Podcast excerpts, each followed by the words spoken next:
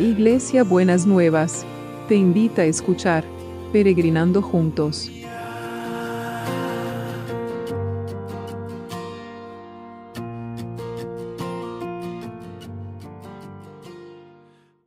Buenos días mis peregrinos y peregrinas, ¿cómo estamos para empezar este miércoles que el Señor nos ha preparado? Espero que hayan terminado bien el martes y hayan disfrutado de la presencia del Señor en sus vidas. Y estamos mirando estas personas eh, de, la Biblia que se encontraron con Dios. Y hoy lo vamos a ver a través de Gedeón. Y yo sé que en estos dos años y pico em, ya hemos hablado alguna vez de Gedeón, pero me gustaría verlo desde este lugar de este encuentro. Este encuentro que, que el Señor quiere tener con Gedeón y que quiere tenerlo también con cada uno de nosotros y de nosotras. Y lo vamos a leer a partir de jueces 6, del versículo 11. Después el ángel del Señor vino y se sentó debajo del gran árbol de Ofra, que pertenecía a Joás del clan de Abieser. Gedeón, hijo de Joás, estaba trillando trigo en el fondo de su lagar para esconder el grano de los madianitas. Entonces el hombre, entonces el ángel del Señor se le apareció y le dijo, Guerrero valiente, el Señor está contigo. El Señor, Señor, respondió Gedeón, si el Señor está con nosotros, ¿por qué nos sucede todo esto? ¿Y dónde están todos los milagros que nos contaron nuestros antepasados? ¿Acaso no dijeron el Señor nos sacó de Egipto, pero ahora el Señor nos ha abandonado y nos entregó en manos de los madianitas. Entonces el Señor lo miró y le dijo, Ve con tu fuerza que tienes a rescatar a Israel de los madianitas. Yo soy el que te envía. Pero Señor, respondió Gedeón, ¿cómo podré yo rescatar a Israel? Mi clan es el más débil de toda, débil de toda la tribu de Manasés, y yo soy el menor, de menor importancia en mi familia. El Señor le dijo, yo estaré contigo y destruirás a los madianitas como si estuvieras luchando contra un solo hombre. Si de verdad cuento con tu favor, respondió Gedeón, muéstrame una señal para asegurarme de que es realmente el Señor quien habla conmigo. No te vayas hasta que te traiga la ofrenda. Él respondió, aquí me quedaré hasta que regreses. Entonces Gedeón fue deprisa a su casa, asó un cabrito y horneó pan sin levadura con una medida de harina. Luego llevó la carne en una canasta y el caldo en una olla y lo puso delante del ángel quien estaba debajo del árbol.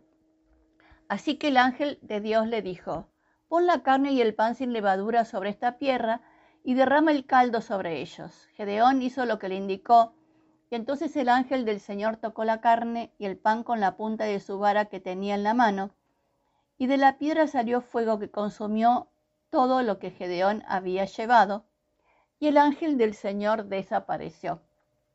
Cuando Gedeón se dio cuenta de que el ángel, de que era el ángel del Señor, exclamó: Oh Señor soberano, estoy condenado. He visto cara a cara al ángel del Señor. No te preocupes, le contestó el Señor, no tengas miedo, no morirás. Entonces Gedeón construyó un altar al Señor y en ese lugar lo llamó Yahvé Shalom. El Señor es paz. Ese altar sigue en Ofra, en la tierra del clan de Eliezer, hasta el día de hoy. Y como veíamos ayer con Moisés, vamos a ver también las distintas actitudes y distintas respuestas que, está teniendo Gedeón con, el ángel del Señor en este caso, que el ángel del Señor es el representante de Dios. Entonces el Señor lo encuentra eh, escondiéndose, escondiendo el, el, grano para que no se lo para que no se lo llevaran los madianitas. ¿Y cómo lo llama a una persona que se estaba escondiendo? Guerrero valiente. Parecía un chiste. Y Gedeón, yo me imagino que cuando él estaba escondiendo las cosas, estaba ocultando y le dicen guerrero valiente, era lo opuesto a lo que él estaba haciendo. Entonces, ¿qué, fue lo que contestó eh, Gedeón frente a la confrontación del Señor? Que a lo mejor le decía, ¿te querés ocultar o querés ser guerrero valiente? Para mí que le estaba preparando para lo que, para lo que venía. Señor, respondió Gedeón, si esto, si el Señor está con nosotros y acá venimos todos nosotros, escuche esto. ¿Por qué nos sucede todo esto? ¿Dónde están todos los milagros que nos contaron nuestros antepasados? ¿Acaso no dijeron el Señor nos sacó de Egipto, pero ahora el Señor nos ha abandonado y nos entregó en manos de los madianitas?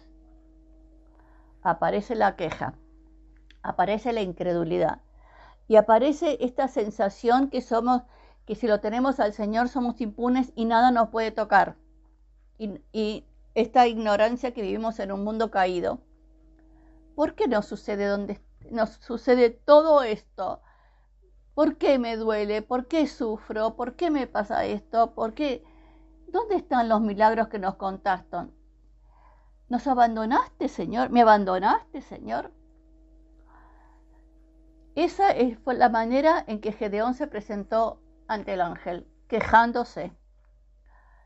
Y el Señor siguió adelante como siempre, le dice, entonces el Señor lo miró y le dijo, Ve tú con la fuerza que tienes y rescata a Israel de los madianitas. Yo soy quien te envía. Me parece muy interesante esto con la fuerza que tiene porque me parece que Gedeón no tenía un glóbulo de fuerza para enfrentar la cosa. Era que estaba, se estaba escondiendo, se sentía Em, frustrado por las cosas que le pasaban, ¿de dónde iba a sacar la fuerza Gedeón? Pero el Señor le dijo, ve con tu fuerza porque yo soy el que te envía. ¿Cómo reacciona Gedeón?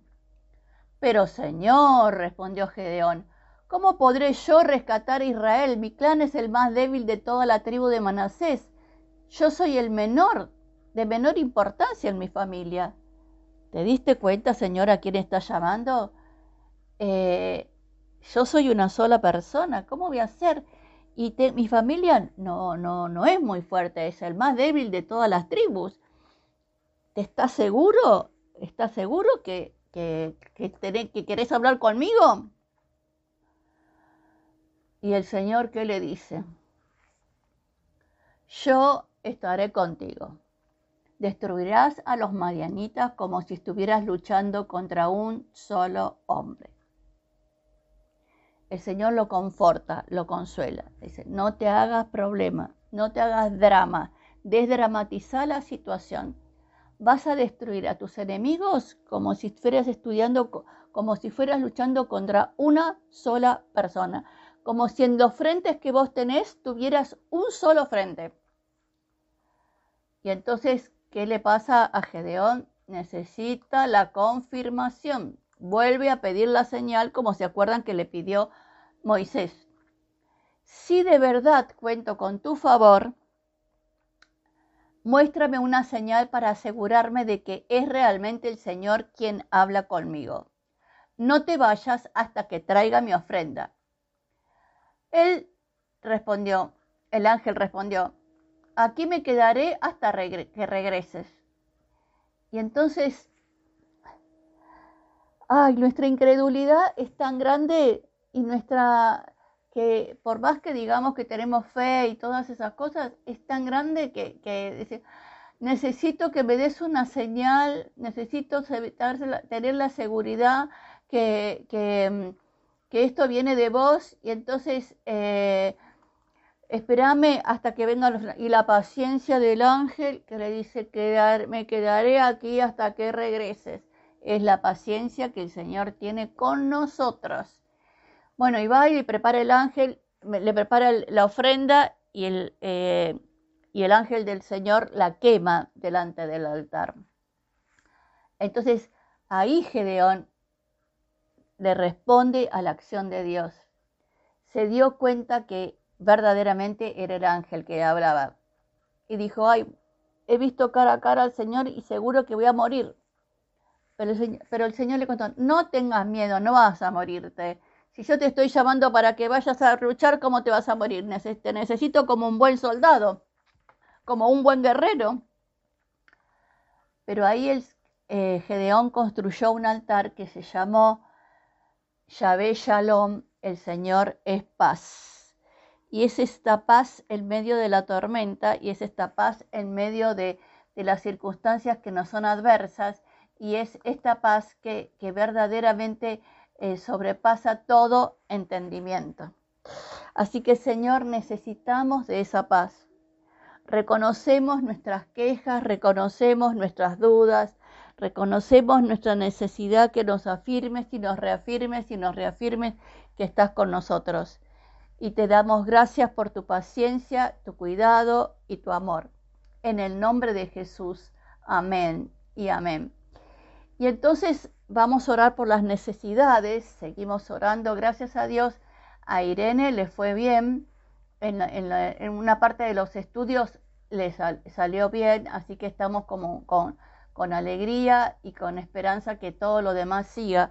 Tenemos que orar por Ana porque eh, está con complicaciones con la obra social, se la hace difícil y mm, para que el Señor allane el camino, ¿no? Lo mismo que para Roberto y para todos aquellos que están en necesidad.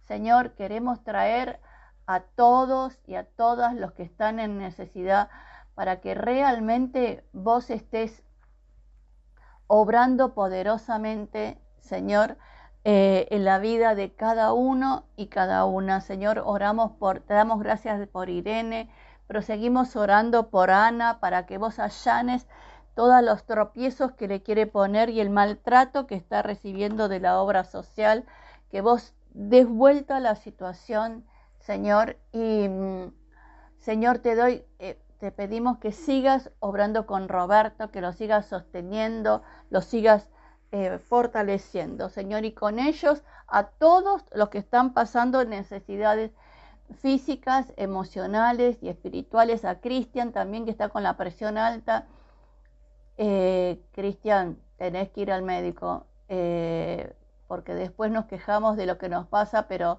no hacemos lo que nos corresponde, ¿no? Entonces, eh, Señor, que vos estés asistiendo y sosteniendo a, a, cada uno y a cada una en su necesidad y estés proveyendo lo que cada uno y cada una necesita. Y también, Señor, seguimos orando por las víctimas de la guerra, pero hoy tenemos que, reconocer que no todo el equipo de salud, no todas las personas, los del equipo de salud, tratan bien a los otros. Y entonces vamos a orar para que, Señor, vos le, des vuelta a la cabeza para que reconozcan que el problema no, no, lo tienen las personas, sino lo mejor es el sistema de salud y por eso no tienen que maltratar a nadie. Señor, que vos les des conciencia que las personas que somos, que vamos a los médicos y por algo nos llaman pacientes, tenemos que tener esa paciencia, pero también nos tienen que tener paciencia. Eh, así que oramos por todo eso y también por los enfermos del COVID, que vos hagas, permitas que tengan una recuperación rápida. Y oramos también por los que están buscando trabajo, que realmente puedan encontrarlo y que puedan tener las oportunidades y que puedan tener un trabajo digno de cada uno y de cada una. Y también, Señor, que el sistema educativo, no solamente que el sistema de salud, sino que el sistema educativo también pueda tener un nivel que abastezca las necesidades de, del mercado y que las personas puedan acceder y crecer porque fueron educadas y fueron formadas correctamente. Y no, no nos olvidamos de orar por los que están reclamando sus derechos, por Simón y todos los chicos que necesitan reclamar sus derechos. Y también, Señor, porque eh, los otros que no tienen que ver con los niños, pero que realmente eh, puedan ser reconocidos los derechos de cada uno y de cada una. Gracias, Señor. Y los milagros inmobiliarios, ¿no? Como decíamos ayer, Señor, que realmente estos sí que pueden estar diciendo, los, que están esperando la salud y los que están esperando el, milagro inmobiliario pueden estar pensando eh, con mismo que pensaba Gedeón. ¿Por qué no sucede todo esto? Bueno, yo no tengo la respuesta, pero Señor, que empieces a operar milagros en la salud, los milagros inmobiliarios, las transacciones inmobiliarias, que empiece a activarse cada una de estas cosas. Te lo pedimos en el nombre de Jesús. Amén y amén. ¿Y cómo va a ser el abrazo de hoy? El abrazo de hoy dice así. Se lo voy a leer de dos maneras. Me gozaré por Jerusalén y me deleitaré en mi pueblo. El sonido de los llantos y los lamentos jamás se oirá en ella. Yo mismo me alegraré con Jerusalén y sentiré gozo por mi pueblo.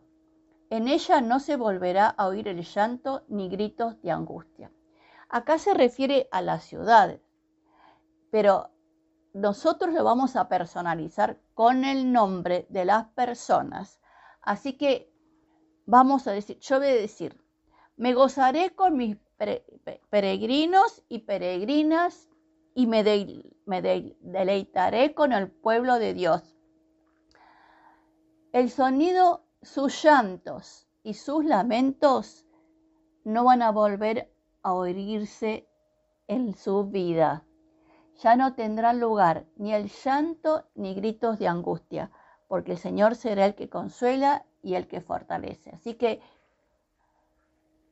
ya no se volverá a oír el llanto ni los gritos de angustia. Ya no voy a tener más llanto ni gritos de angustia, porque el Señor me va a devolver aquello que las circunstancias me quisieron robar. En el nombre de Jesús, amén y amén. Bueno, me parece que hoy me fui demasiado de largo, pero bueno, discúlpenme, necesitaba cerrar todos estos conceptos. Besito enorme para todos y para todas y nos vemos mañana jueves.